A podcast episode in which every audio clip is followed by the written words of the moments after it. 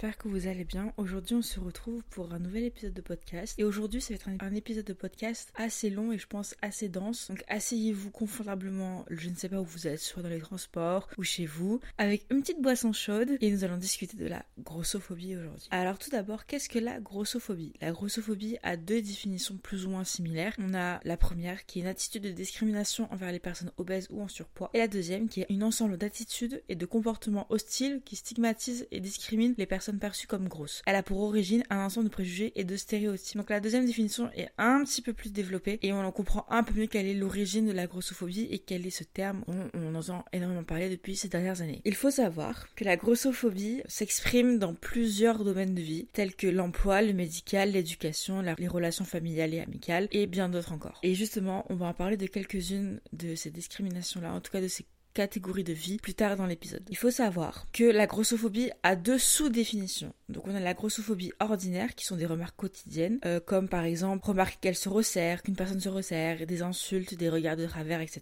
Donc on a aussi la grossophobie systématique qui est une discrimination indirecte. Ça va être par exemple des équipements non adaptés ou des manques de taille de vêtements tout simplement dans les magasins. Nous allons parler maintenant de l'étymologie du mot parce que ça va être très intéressant de savoir un peu l'origine de tout ça. Donc en anglais ça dit fat phobia. C'est un terme relevé pour la première fois en 1994 dans le livre Coup de gueule contre la grossophobie par l'actrice Anne Zambellan. Ce mot-là a été popularisé en 2017 par le livre On ne n'est pas grosse de Gabrielle Dédier. C'est une autrice française. L'origine de tout ça, de ce mot en tout cas grossophobie, c'est fondé sur des stéréotypes et préjugés négatifs communément euh, partagés tels que paresse, la bêtise, le fait que ces personnes-là sont moins brillantes, qu'il y a un manque de volonté et d'autodiscipline. Esther Rothblum, qui est une psychologue américaine et professeure experte en discrimination, explique que les personnes ont associé l'obèse à un manque d'autocontrôle. Ces perceptions communes sont acceptables par la part de notre société à l'heure actuelle parce qu'elles sont ancrées au sein de notre société et on les retrouve dans le corps médical, dans l'enseignement euh, et chez l'employeur. La grossophobie peut se démontrer sous plusieurs formes. D'abord, on a des remarques personnelles ou humiliantes telles que la famille, les amis, le monde professionnel, l'éducation ou des inconnus. On a aussi des discriminations dans l'accès aux études et leur déroulement telles que l'emploi avec le problème d'embauche sur par exemple, on va faire un exemple très bête, hein, mais ça va être pour un poste de secrétaire, on va embaucher plus quelqu'un qui est dans la norme, en tout cas qui est mince, considéré comme mince, qu'une personne grosse parce que, bah, vu tout ce que j'ai dit en amont, la personne mince aura une meilleure image au sein de l'œil du client. Aussi, il y aura des problèmes au niveau de l'accès au logement, des prêts bancaires, des prises de charges médicales,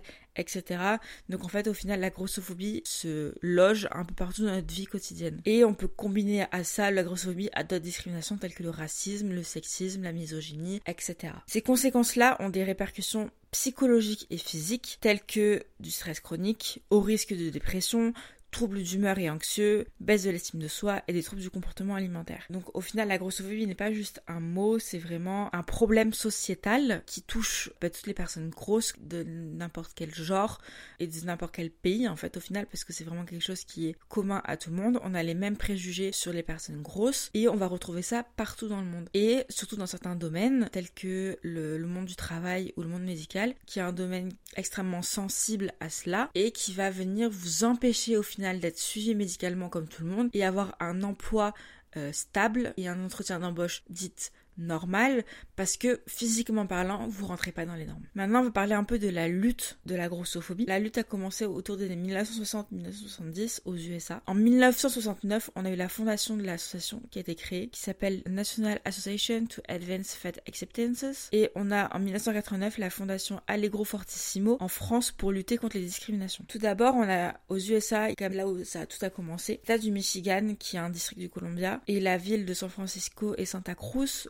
incorporé le mot body size dans leur loi locale de protection contre les discriminations. En 2005, on a eu un rapport de l'Institut de médecine qui montre l'importance de considérer la discrimination basée sur le poids, surtout celle chez les jeunes. Et on a Society for National Education qui a créé un programme scolaire de prévention pour la tolérance envers le poids. Et pour finir, fondé en 1990, Council on Size and Weight Discrimination a été créé pour mettre fin aux discriminations, aider les personnes touchées, par exemple comme j'ai pu expliquer, dans le suivi médical ou professionnel. Quand en France, on a eu quelques petites avancées. De base, la distinction sur la base de l'apparence physique a été mise dans l'article 225-1 du code pénal, mais pour l'instant ça reste encore difficile à prouver parce qu'il faut savoir que autant que le racisme, que le sexisme et la misogynie sont puni par la loi, la grossophobie ne l'est pas. Donc ça reste encore un combat à avoir. On a de nombreuses associations qui ont été créées, telles que Allegro Fortissimo, Gras Politique ou la Grosse Asso. D'ailleurs, selon un sondage Odaxa pour la Ligue contre l'obésité, plus de femmes que d'hommes ont été touchées par la grossophobie. 47% des femmes en obésité sont victimes de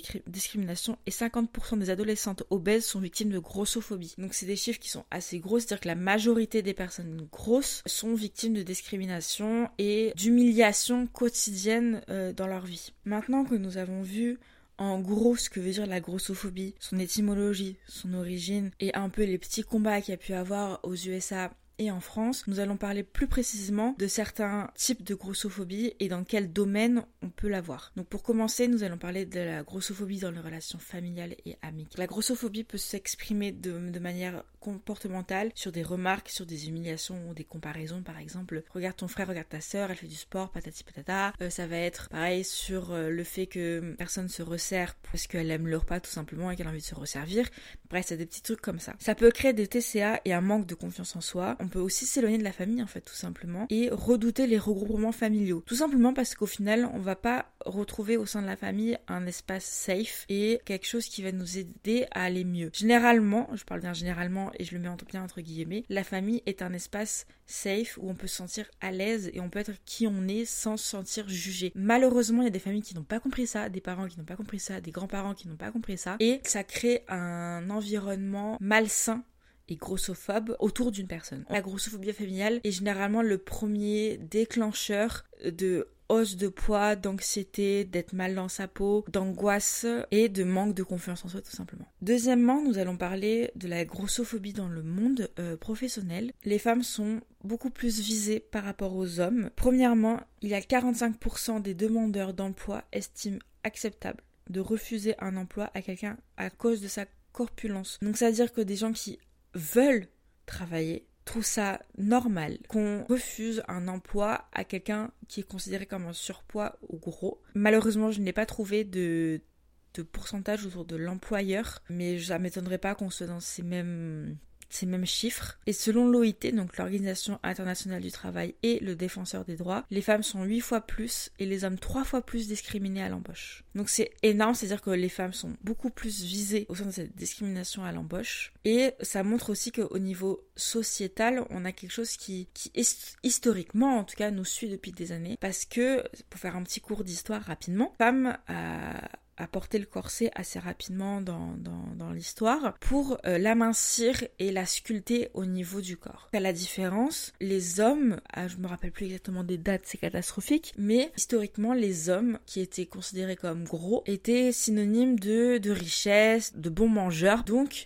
on associait le, gros à quelque chose de bien parce que quand on était mince, c'est-à-dire qu'on n'avait pas, on pouvait pas manger à sa faim, etc. Et j'ai l'impression que historiquement parlant, on garde un peu cet aspect-là du fait l'homme gros est considéré comme bien pensant, euh, un bon mangeur, quelqu'un qui est assez riche, qui, qui va, voilà, qui peut manger à sa faim, qui, voilà, qui a de l'argent, etc. Alors qu'une femme qui mange bien, on va de suite la montrer du doigt et de suite la stigmatiser par rapport à son appétit en fait. Parce qu'on considère qu'une femme a un petit appétit, un petit estomac, euh, qu'elle doit être euh, physiquement beaucoup plus mince, etc.